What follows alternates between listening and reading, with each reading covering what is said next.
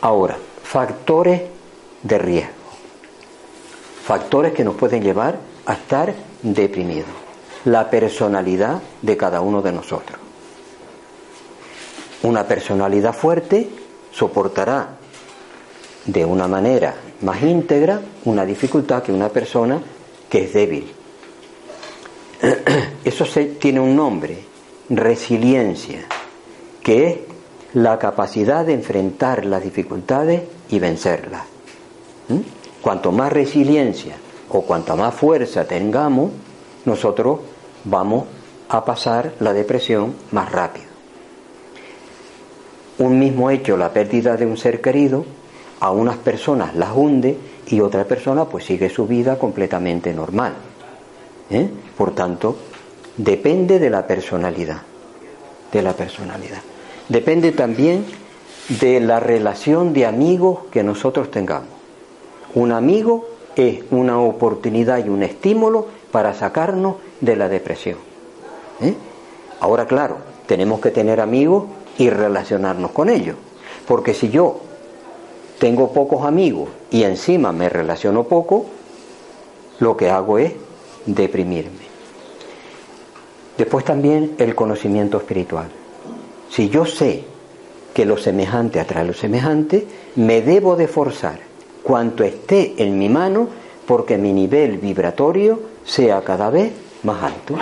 Si yo quiero atraer seres de altura, tengo que ponerme en condiciones de merecer que esos seres estén a mirar. Porque si no, los que me pueden enseñar son otros que están más bajos. Después, que la familia esté unida. Que la familia esté unida, el padre, la madre, que venimos aquí con un proyecto. Y sobre todo cuando se tienen hijos.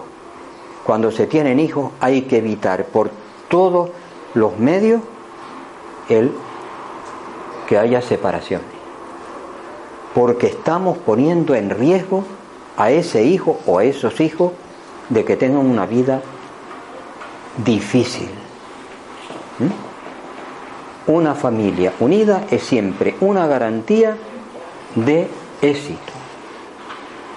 Y después, ya se los comenté antes, en otra de las diapositivas, eso que se dice que eh, la genética también es importante.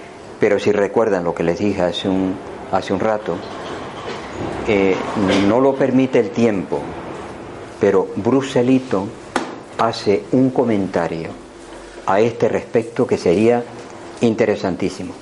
Pero vamos a seguir adelante porque el tiempo pues se, se acaba, ¿no? En una hora y no da sino una hora.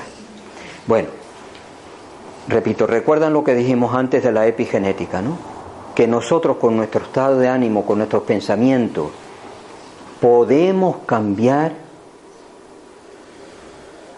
toda nuestra vida. Pero ojo, cuando nuestro pensamiento, nuestro sentimiento y nuestra acción sea una, sea unitiva. ¿Me explico bien? Si yo no puedo estar pensando, ay, qué bueno que ya yo esto lo voy a hacer tal, y después otra yo no, yo no puedo con eso, no, hoy, no, no, no, no. Y poner también de nuestra parte, pues todo lo que realmente sea, sea posible.